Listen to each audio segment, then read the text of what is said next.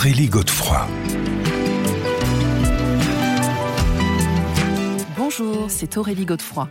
On se retrouve pour Mieux vivre l'instant, votre émission hebdomadaire sur RZN Radio.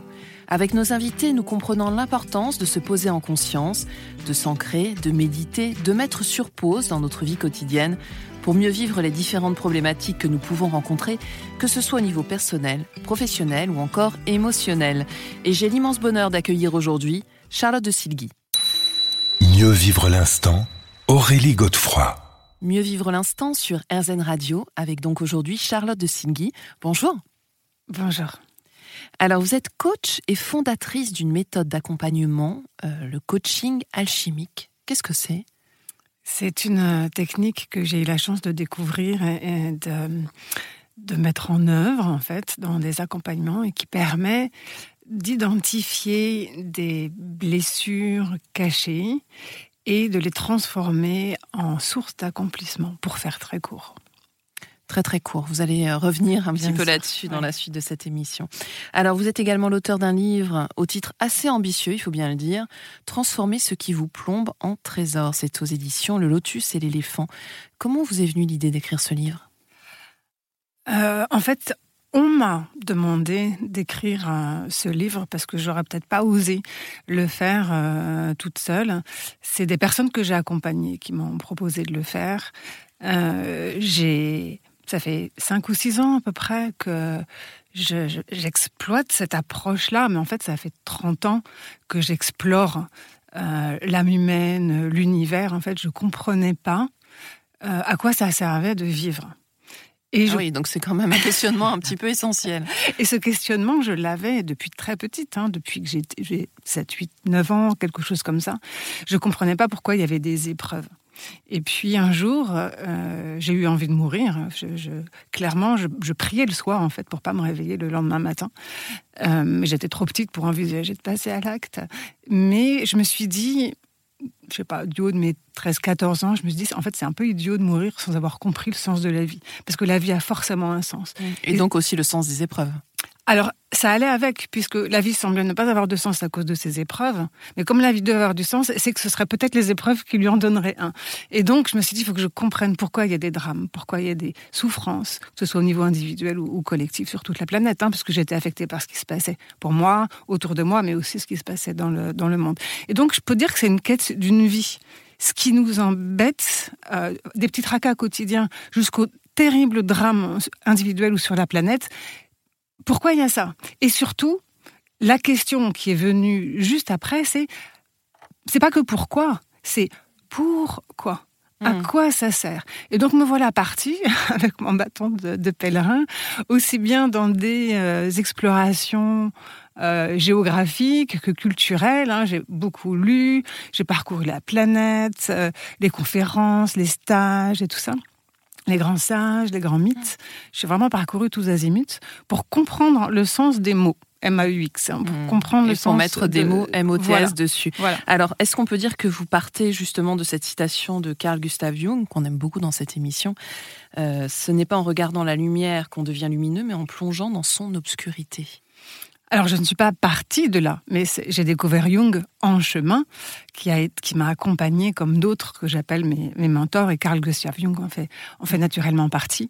parce que pour lui, ça a été un vrai terrain d'expérience, même à titre personnel. Hein. Bien sûr, bien sûr. En quoi nos ombres sont la source de notre lumière? C'est une autre manière de dire allégoriquement ou plus concrètement que ce qui nous fait mal, euh, ce qui nous pollue, ben, c'est la source peut-être de notre lumière. Ce qui n'est pas du tout culturel, hein, c'est pas des mm. choses qu'on nous apprend à l'école. Et pourtant, c'est des vérités sacrées que j'ai justement euh, eu la chance de découvrir dans les sagesses anciennes aux quatre coins du monde, parce mm. que c'est euh, parmi les points communs. Moi, je le regarde avec mon prisme. Il y a beaucoup plus de points communs que ça. Mais parmi les points communs qu'on retrouve dans les sagesses anciennes et les spiritualités typiques de plein de pays du monde, en fait, c'est l'ombre et la lumière. Hmm. Alors on y reviendra un petit peu plus tard, mais en fait, euh, ça veut dire aussi qu'il faut renoncer à notre statut de victime et pas se laisser enfermer dedans. Oui, alors on peut dire objectivement, on peut être victime de quelque chose, mais comme vous le dites très judicieusement, on, se rend compte, euh, on acte qu'on peut être victime de quelque chose. Simplement, se larmoyer et y rester, hmm. c'est une option possible pour certains et on observe que certains le font. Maintenant, si on ne veut pas y rester, eh ben, il y a la possibilité de le faire. Oui, de se mettre en mouvement. Euh. Et alors justement, vous proposez une méthodologie de transformation de ces ombres en lumière. Est-ce qu'on peut euh, d'ores et déjà euh, dire à nos auditeurs les grands axes? Oui, j'aime bien dire, j'aime bien utiliser les métaphores. Hein, c'est, on va dire, quelque chose que j'aime et qui est lié à une de mes blessures, qui est une blessure de comparaison, c'est la version positive de la comparaison, une des versions positives de la comparaison. Euh, pour faire très court, on pourrait dire qu'on peut voir nos épreuves au sens sportif du terme. Hmm. Euh, pardon, on peut les voir au sens sportif, hein, euh, c'est-à-dire c'est quelque chose qui est là pour, pour nous dépasser, hein, une épreuve au sens sportif, voilà un challenge. Mais on peut les voir aussi au sens initiatique, Hein, c'est là pour nous faire évoluer, pour nous permettre de nous transformer. Et j'aime bien le dire, on peut les voir aussi au sens photographique. Alors, euh, racontez-nous, oui, effectivement, parce que ça semble moins, moins évident comme ça. Oui, c'est moins évident, surtout pour les jeunes générations, parce que euh, c'est on utilisait un négatif du temps des appareils photo argentiques. Euh, où il y avait le, le négatif à partir duquel, en fait, on développait l'image positive. Et euh, ce négatif photographique, eh ben, c'est l'inverse du positif.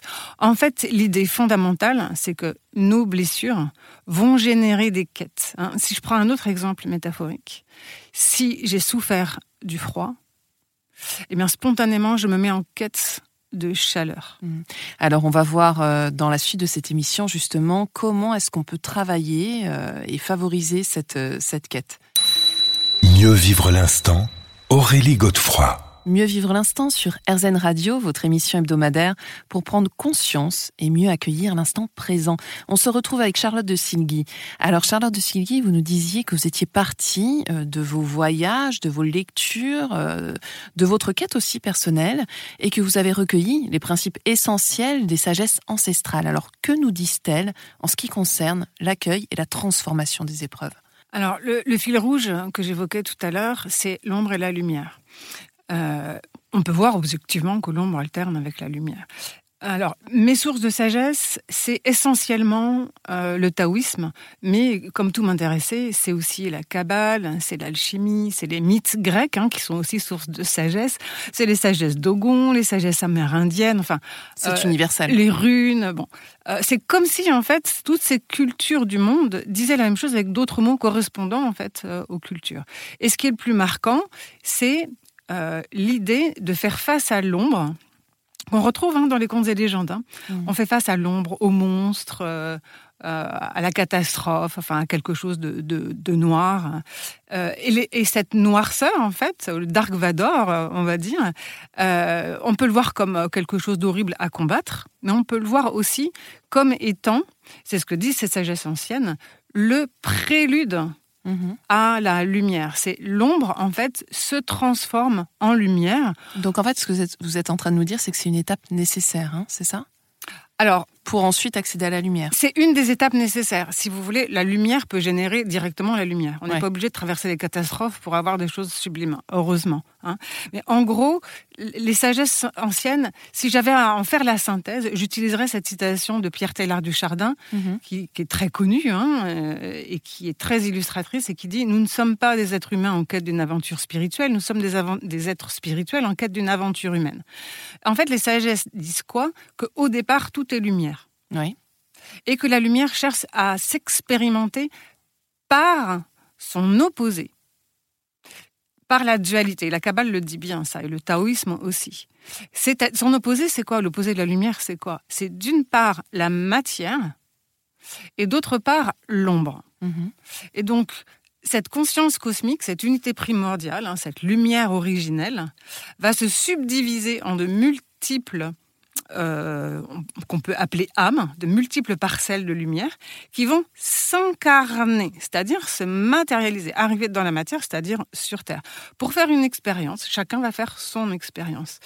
Et pour ça, eh ben, il va falloir utiliser la dualité, c'est-à-dire l'opposé de ce qu'on est venu chercher. Si par exemple, je décide en tant qu'âme d'expérimenter la liberté, ben, il faut que j'aille vers elle, il faut que je veuille aller vers elle, il faut que je développe des talents pour aller vers elle.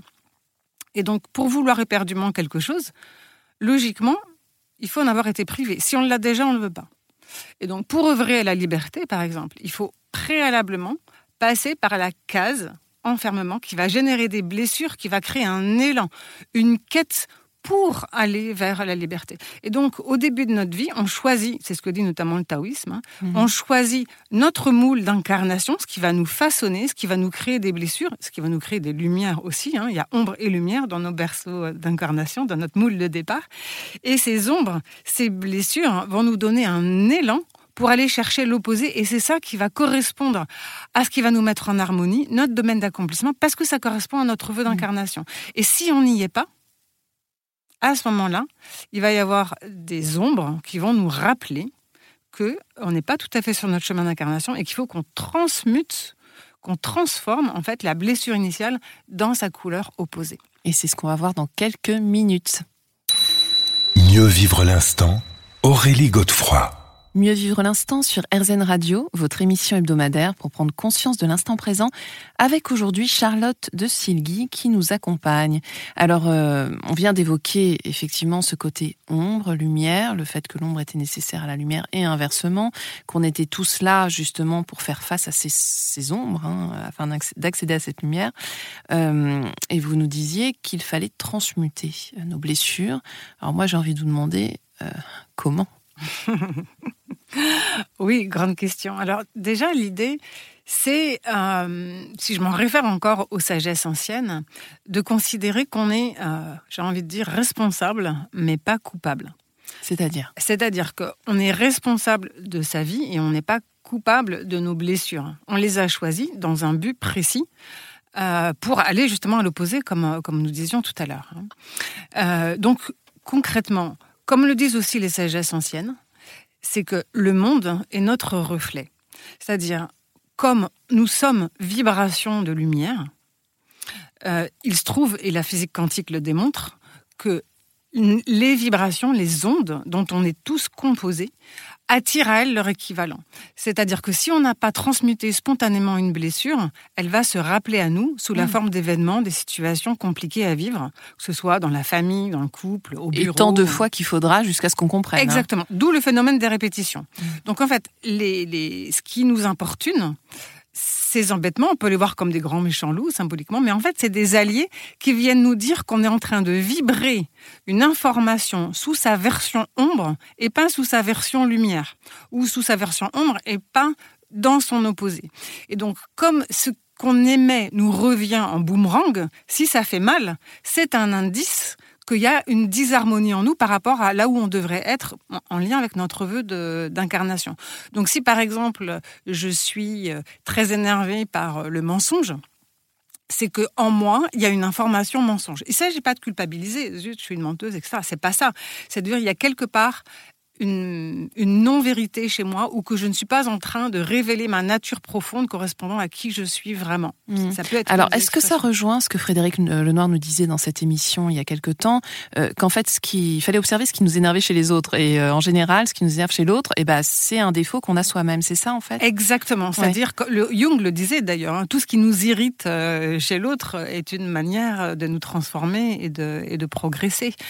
C'est-à-dire l'idée, c'est de ne pas fuir ce qui nous mais de le voir comme quelque chose d'intéressant parce que c'est le miroir, c'est le reflet exact d'une disharmonie qu'on a en nous, que l'autre nous renvoie. Hein. C'est, euh, je crois que c'est Jung aussi qui disait l'autre nous renvoie les mille facettes de, nous-mêmes. Et plein de sagesses anciennes le disent. C'est vraiment un maître mot de la, civilisation euh, Oponopono de, de Hawaï, hein, où l'autre est une opportunité de voir un dysfonctionnement analogue à l'intérieur de soi pour grandir en conscience. Donc tout ce qui va nous tout ce qui va nous attrister, tout ce qui va nous faire peur, tout ce qu'on a tendance à fuir, eh bien l'idée c'est de le regarder avec intérêt puisque ça parle de quelque chose en nous qui est en souffrance, qui vibre, qui nous revient en miroir pour nous, pour qu'on le voit, pour qu'on en prenne conscience, parce que ce sont des émotions souvent cachées à l'intérieur et qu'on voit que par ces angles morts grâce aux autres. Mmh. Donc, alors peut-être qu'il faut quand même faire une différence entre effectivement les émotions qu'on peut ressentir et qui nous font du mal, hein,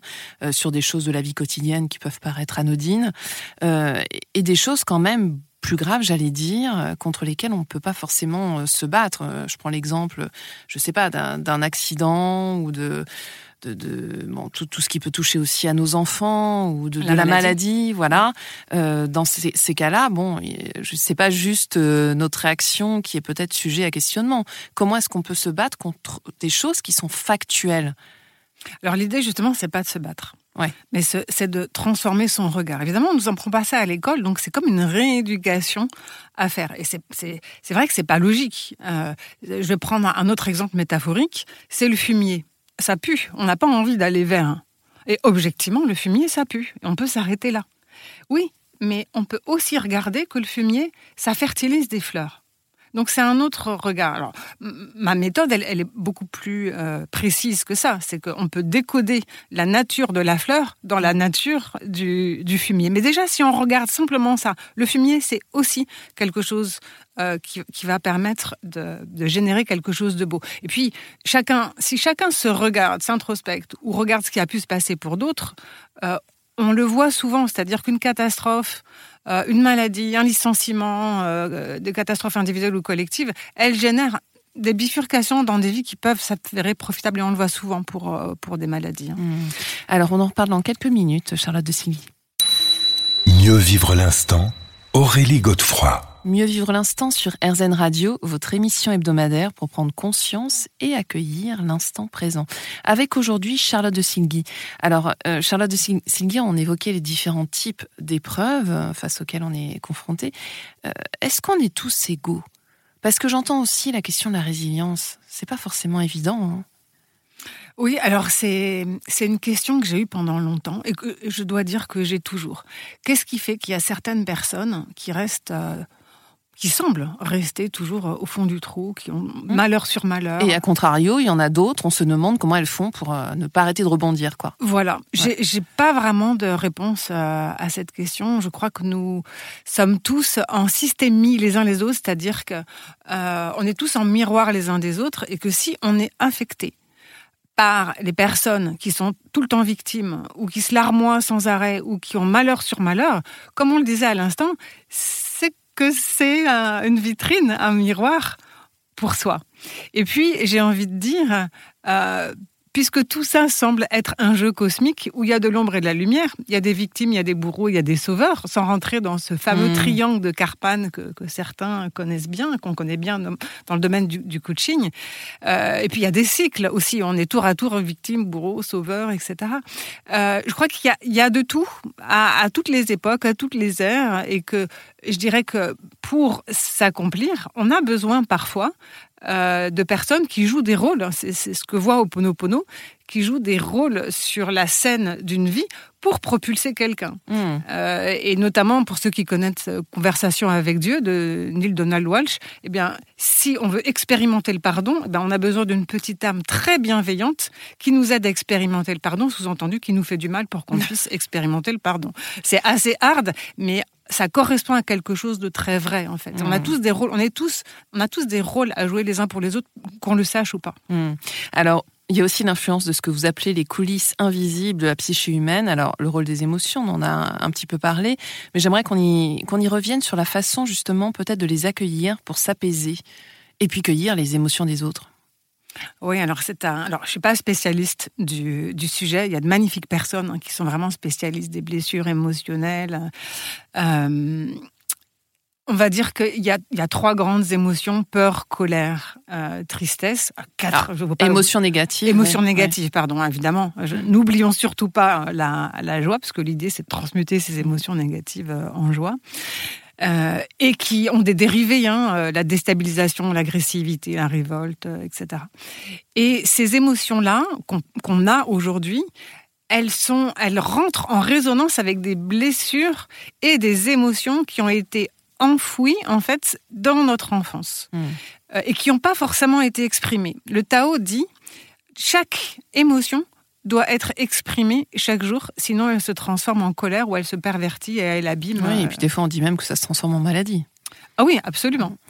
Euh, ça, se cristallise dans le corps. Et donc, le but du jeu, et c'est un peu le cœur de, notre approche, c'est que ce qui nous va nous déplaire aujourd'hui et qui procure des émotions désagréables vient percuter en résonance des émotions qui sont déjà là, liées à des contextes similaires, quelle que soit la blessure que ça vient titiller, et que c'est une opportunité de voir que ces blessures étaient en cachées, en fait. Parce que les soucis qu'on rencontre sur la planète, c'est pas tellement les mots ouverts, hmm. mais c'est souvent les mots couverts, M-A-U-X, ah euh, qui parlent à, un mot couvert. Et donc, l'idée, c'est d'accueillir ce qui vient et qui vient faire titiller nos blessures d'antan, justement pour les prendre en considération et les, et, les accueillir parce que, et les libérer parce qu'elles ont besoin de Mais alors, comment on fait pour les libérer? Alors il y a plein, il y a plein de, il y a plein de techniques. Alors je suis pas une personne qui fait la libération émotionnelle, mais j'utilise des techniques pour ça dans, dans mon Par approche. L'idée c'est déjà de les leur faire face, de hmm. de pas les fuir. Donc on, ne fuit pas. Oui. De pas les combattre, hmm. parce que c'est un peu comme la, différence entre un combat de boxe et le kung-fu. Un combat de boxe, on s'oppose on, veut faire fuir euh, l'adversaire, on le combat et on risque des bobos. Alors que le kung-fu, qui est une approche asiatique que je trouve beaucoup plus douce et intéressante, euh, on fait face à son agresseur et on accompagne le mouvement, hein, si vous voyez, pour en faire une puissance à son avantage. Alors ça peut paraître euh, quelque chose d'un peu philosophique, mais on le voit bien dans le kung-fu, euh, dans, dans, la vérité, c'est quelque chose qui peut être très, euh, très incarné, très, très, très concret. Et donc si on accueille et qu'on ne s'oppose plus à nos émotions, déjà, il y a quelque chose qui va s'apaiser. Et on va pouvoir décrypter ce que l'émotion a à nous dire, qui est là pour nous mettre en mouvement. Parce que l'émotion, étymologiquement, on est bien dans motum, c'est-à-dire ce qui meut, ce qui émeut et ce qui propulse. Mmh. Et c'est ce qu'on va voir dans quelques instants. Mieux vivre l'instant, Aurélie Godefroy. Mieux vivre l'instant sur RZN Radio, votre émission hebdomadaire pour prendre conscience de l'instant présent, avec aujourd'hui Charlotte de Silgui. Alors, on évoquait à l'instant les émotions et l'importance de se mettre en mouvement, justement, peut-être pour les dépasser ou les transformer. Concrètement, en quoi ça peut se, ça, peut se faire? Euh, Alors, si vous avez par exemple une émotion euh, vive liée à de l'abus de pouvoir, Hein, qui provoque euh, ben, de la tristesse ou de la colère, ou quel que soit ce que ça, que ça provoque. Euh, on peut se rebeller, euh, culpabiliser l'autre, c'est toujours de la faute de l'autre, etc. Mais si on considère, comme le disent bon nombre de sagesses anciennes, que l'autre nous renvoie quelque chose, c'est qu'on est soi-même victime d'abus de pouvoir. Donc l'émotion que va générer l'abus de pouvoir, est là pour qu'on en fasse quelque chose et pas pour qu'on reste là en disant zut, j'ai pas de chance. Oui, euh. donc en fait, il faut pas la subir, c'est ça. Voilà, c'est prise de conscience. Voilà, je subis mhm. ça. Qu'est-ce que ça dit de moi? Je en prends la responsabilité. Je culpabilise pas, mais je dis il y a quelque chose de moi qui rayonne l'abus de pouvoir. Bien souvent parce que je me suis imprégnée de ça, parce que objectivement je l'ai vécu mhm. l'abus de pouvoir d'une manière ou d'une autre. Et aujourd'hui, je vibre l'abus de pouvoir puisque ça s'est imprégné en moi. Euh, et si je le vibre, ben, j'ai tendance à l'induire et ça me revient. Et aussi, je me l'inflige à moi-même. Et si j'ai de l'abus de pouvoir vis-à-vis de moi-même, c'est peut-être que je m'oblige à faire des choses, que je me harcèle, que je me euh, dévalorise, etc., euh, etc. Et donc, quand on prend conscience de ça, déjà, on peut être plus doux avec soi, parce que bien souvent, pour pas dire presque toujours, les mots qui nous reviennent en boomerang, c'est des choses qu'on s'inflige à soi-même. On n'en a pas forcément conscience. Donc les autres sont là pour nous le dire d'une manière métaphorique. Mmh. Et donc si je prends conscience que j'ai de l'abus de pouvoir pour moi-même, à ce moment-là, je deviens plus doux. Et il y a quelque chose qui se transforme en moi parce que ça va attirer. il y a plus de bienveillance autre déjà. Chose. Voilà. Et souvent, l'abus de pouvoir, euh, la métaphore, c'est l'abus de pouvoir de la tête et du mental sur le corps. Et donc ça permet de se dire, OK, j'arrête un peu mes élucubrations mentales et je donne davantage de place au corps qui se manifeste aussi symboliquement par le corps social, hein, par rapport à une tête d'un gouvernement, mais déjà au niveau du microcosme. Et quand on fait émerger euh, les sensations, euh, quelque chose en lien avec le cœur ou en lien avec le corps, euh, l'écoute de ce que dit le corps, qui justement est le réceptacle des émotions et de notre âme. Hein. Quelque part, c'est écouter les pleurs de notre âme ou les injonctions de notre âme à aller vers ce que nous sommes venus expérimenter. Parce qu'on en revient toujours à la même chose. Et les émotions, elles sont là pour nous propulser vers là où on va être doué, là où on va se faire plaisir, là où on aura l'abondance financière. On est venu vraiment pour le plaisir et s'accomplir et développer toute notre lumière. Tout le challenge, c'est effectivement d'y arriver. Alors, vous l'avez évoqué rapidement tout à l'heure, mais j'aimerais qu'on y revienne parce que c'est important. Euh, l'importance du moule familial, puisqu'en fait, vous dites que c'est vraiment l'origine de tous nos maux. Concrètement, pourquoi? Ben, Parce que, en fait, l'âme, quand elle va s'incarner, alors déjà dans le ventre de la mère, mmh. où il y a déjà beaucoup d'émotions et beaucoup d'informations euh, inscrite. Quand je parle d'information, là, je fais référence à de la physique quantique, hein, qui, qui, dit qu'on est en fait des ondes et donc on est de l'information. Et les émotions, ce qui nous est transmis par les générations précédentes, c'est de l'information qui est inscrite dans notre ADN.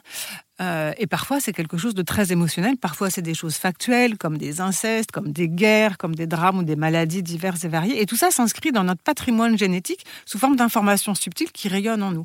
Et donc, quand l'âme pure, alors elle n'est pas tout à fait pure si on pense, si on pense au oui, mais, on va dire qu'elle recommence à zéro quelque chose. Et donc, elle va choisir un, un, un moule, comme je parlais de moule, parce que les parents, avec leurs propres blessures émotionnelles et ce qu'ils ont vécu, ils font de leur mieux avec ce qu'ils ont bien souvent. Euh, y a, ça arrive, mais il y a rarement de méchanceté euh, directe. Oui, de malveillance. Voilà. Mm. Mais euh, en gros, leurs blessures vont leur faire avoir des actes ou des attitudes qu'ils pensent justes, mais qui vont rentrer en dissonance avec le vœu d'incarnation de l'enfant ou avec qui il est. Et à ce moment-là, ces, ces dissonances vont s'enregistrer euh, dans, dans, la vie de l'enfant. Alors, quelquefois, c'est des petites choses. C'est fêter de voir avant, avant de jouer. Euh, quelquefois, c'est euh, j'aurais voulu avoir une fille et puis on est un garçon. Mm. Quelquefois, c'est. En fait, c'est des fausses croyances ensuite qui s'inscrivent. C'est ça. On se forge des croyances limitantes liées à des cultures parentales. Si les parents disent il faut absolument être bon en maths, sinon on n'est rien, à ce moment-là, si on n'est pas bon en maths, on va croire qu'on vaut rien, alors que si ça se trouve, on est un merveilleux artiste. Mm. Et donc, tout ça va s'inscrire en nous pour qu'on le transmute, pour qu'on aille vers justement qui on est. Et donc bien souvent, une partie de ce que nous infligent les parents est exactement contraire à ce qu'on doit aller chercher. Pas tout, parce qu'il y a des choses dont on s'inspire merveilleusement aussi de, ce que nous lèguent nos parents, mais pour partie, on va aller chercher l'inverse de ce que nous lèguent nos parents. Mmh. Bah dis donc, il y a du boulot. On se retrouve dans quelques minutes. Mieux vivre l'instant, Aurélie Godefroy. Mieux vivre l'instant sur RZN Radio, votre émission hebdomadaire pour prendre conscience de l'instant présent, avec aujourd'hui Charlotte de Silgui. Alors, on vient d'évoquer la méthodologie de transformation alchimique hein, que vous proposez. Euh, il y a une étape qui est essentielle, c'est le détachement. Oui, alors comme j'aime bien euh, la langue des oiseaux, hein, qui est la langue des alchimistes, qui consiste à faire des homonymies avec les mots, on peut l'entendre dans deux sens. Détachement, hein, c'est se détacher, et puis c'est enlever la tâche euh, mmh. aussi. Hein. Donc nettoyer quelque part. Voilà, c'est de toute façon nettoyer, mais c'est aussi couper le cordon. C'est-à-dire quand on prend conscience que ce qu'on est venu accomplir grâce à nos parents, est inverse à nos parents, il y a besoin d'être déloyal à ce par quoi on a été façonné. Euh, parce que pour une grande partie, on va aller à l'inverse de ce que nous lèguent euh, nos parents. Je reprends l'exemple de l'abus de pouvoir. Si on a été victime d'abus de pouvoir, même si c'est pas de la malveillance de la part des parents, euh, ben à ce moment-là, on va aller chercher l'inverse, c'est-à-dire, par exemple, il y a plein de manières de le transmuter, mais par exemple, ça peut être l'intelligence collective ou une autorité qui est guidante et qui est élevante et qui est surtout pas l'inverse et qui, qui enfonce les autres. Quoi. Hein. Mais c'est pas toujours facile de se détacher. Non, c'est particulièrement difficile. Et ce qui explique, alors euh, Jung explique très bien à sa manière pourquoi c'est difficile. C'est-à-dire que en gros, notre moule de départ, c'est notre cocon sécuritaire. Et donc vont être associés à ce cocon sécuritaire les blessures.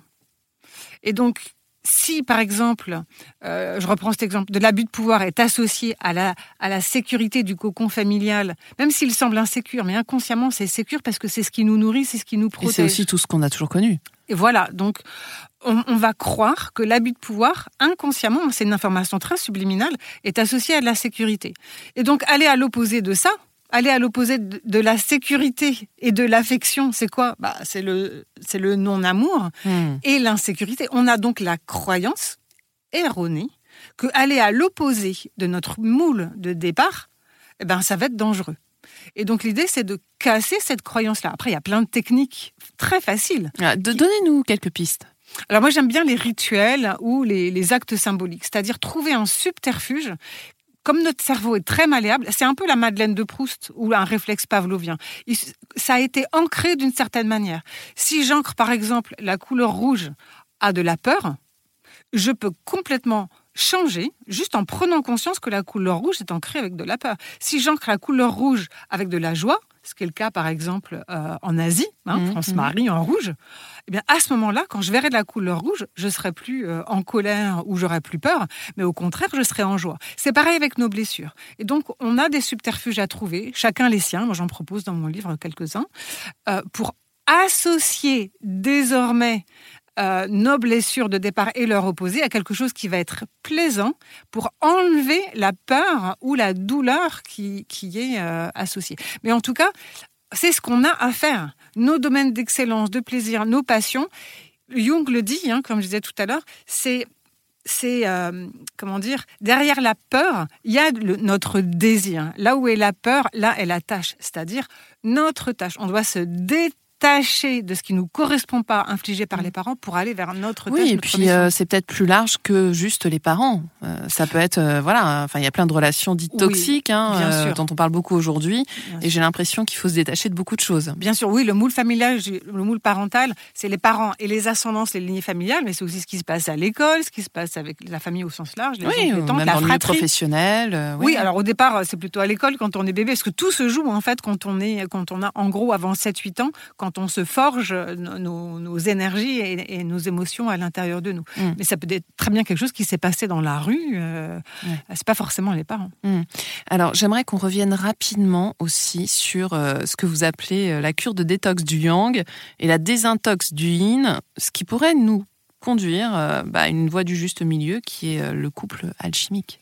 Oui, vaste sujet. Alors là, quelques minutes pour en parler, c'est très osé. Mais disons qu'un certain nombre de désagréments, pour pas dire de calamités, qui sont sur notre planète, viennent euh, de ces des dissonances de ces, de ces deux énergies. Pour faire très court, le yin, c'est le féminin, c'est-à-dire, c'est euh, au sens symbolique, au sens taoïste du terme, c'est l'ombre. C'est ce qui ne se voit pas, c'est l'introspection, c'est les émotions, c'est le corps, c'est la terre, euh, c'est la lune, c'est ce qui est noir. Et il n'y a pas de polarité négative dans le sens, c'est pas bien. C'est juste. Il n'y a pas de jugement de valeur. Non, il n'y a pas de jugement de mm. valeur. Le yang, c'est exactement l'opposé. C'est la lumière, c'est le jour, c'est le dynamisme, c'est ce qui se voit, c'est euh, voilà en haut, euh, c'est quelque chose de très visible euh, et tout ça.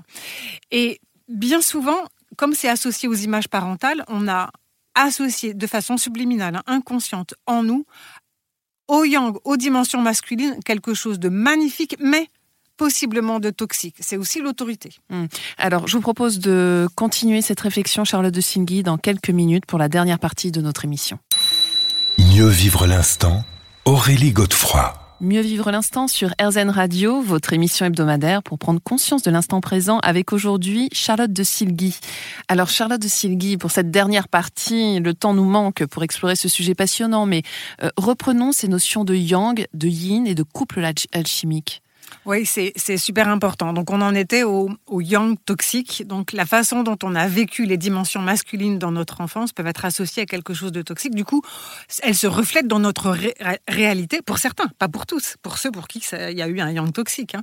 Sous la forme, par exemple, d'abus de pouvoir, comme je disais tout à l'heure, euh, que ce soit au niveau individuel, euh, dans sa famille, que ce soit euh, au boulot ou que ce soit au niveau de ce qui se passe dans le, dans le pays, avec mmh. des, abus de pouvoir, des, des empêchements de, diverses, euh, diverses et variées. Donc, on a à restaurer notre rapport aux dimensions masculines. Euh, alors, je donne plein d'exemplaires hein, dans mon livre de ce que sont les dimensions masculines au sens taoïste. Et en même temps, on a à désintoxifier la relation qu'on a au yin, qui bien souvent culturellement ou par ce qu'on a vécu enfant a été perverti. Et donc on de quelle manière? Anoblir, on va anoblir ça. Ben, le yin qui a été perverti, c'est par exemple euh, pleure pas citer un homme. Donc les émotions euh, n'ont pas le droit de citer. On, doit cacher cette dimension yin. C'est évidemment des abus euh, sexuels, hmm. mais ça peut être plein d'autres choses. Si par exemple je suis née fille et que les parents voulaient un garçon, bah à ce moment-là, j'ai pas le droit d'être yin, d'être féminin, et donc je, je, cache ça de moi pour être plutôt yang. Et donc c'est euh, réaccueillir, c'est ça en fait la quête du féminin sacré, hein. c'est redonner toutes ces lettres de noblesse au féminin, à la nature féminine, de la même manière qu'on le fait avec la nature masculine. une fois qu'on a fait ça, l'idée c'est de les marier. Alors déjà qu'elles soient en quantité euh, analogue, mmh, mmh. Euh, qu'on retrouve un équilibre. Trouver un équilibre féminin-masculin, et on trouve plein de, réalités dans le monde. En tout cas, pour moi, c'est peut-être pas forcément vrai pour tout le monde, où il y a justement une ascendance de l'un euh, sur l'autre. Et ensuite, on les marie, c'est-à-dire on les alchimise. Et c'est un peu la quête de chaque humain. C'est ça l'esprit, comment dire, l'alchimie de l'esprit et de la matière. Laisser l'âme agir dans la matière, c'est-à-dire être autant dans le concret que dans le sensible. Et aujourd'hui, je pense que la crise du Covid, elle dit ça. C'est retournons davantage au sensible et marions l'acte, c'est-à-dire le faire et l'être, hein. l'esprit et la matière à égalité et d'une façon euh, pure. Mhm. Alors dans votre livre, vous identifiez 22 blessures euh, typiques, c'est ce que vous appelez aussi 22 archétypes. Vous pouvez nous donner quelques exemples? Oui, alors dans les faits, il y en a beaucoup plus, hein, euh, mais j'en ai, disons que bah, j'ai... déjà 22, c'est pas mal. Oui, j'ai repéré celle qui était le plus, de façon euh, le plus récurrente parmi les personnes que j'ai accompagnées. Alors, bah, c'est la trahison, la culpabilité, euh, l'abus de pouvoir, le féminin bafoué, mais c'est aussi le mensonge, l'invisibilité, la dévalorisation. il y en a, il y en a encore plein. Et donc, hein. à chaque fois, ce que vous proposez, donc, c'est comment transmuter ces blessures, hein, c'est ça? Exactement. Je donne des sources d'inspiration parce que chacun va les transmuter à sa manière. Il n'y a pas qu'une façon de transmuter le mensonge, par exemple, hein. euh, pour que ce soit une source d'inspiration et pour changer de regard sur la blessure, qui est là comme un tremplin magnifique, comme le photographique, comme le négatif photographique, où on va dessiner l'image positive. Parce que le but du jeu, c'est que chacun puisse, à partir de leur blessure, s'ouvrir pour prendre conscience des talents magnifiques qu'ils ont euh, au fond d'eux, ainsi que des quêtes qui naissent de ces blessures. Parce que c'est ça qui va propulser dans ce que j'appelle la mission de vie ou le vœu d'incarnation et qui va nous mettre dans notre pleine puissance et qui va révéler notre, euh, notre lumière. Mmh. Eh ben, au boulot. Merci Charlotte de Sylvie. Avec plaisir. Euh, nous, on se retrouve la semaine prochaine à la même heure et bien sûr sur RZN. Je vous rappelle que vous pourrez réécouter cette émission sur rzn.fr. Je vous souhaite une très belle et douce soirée.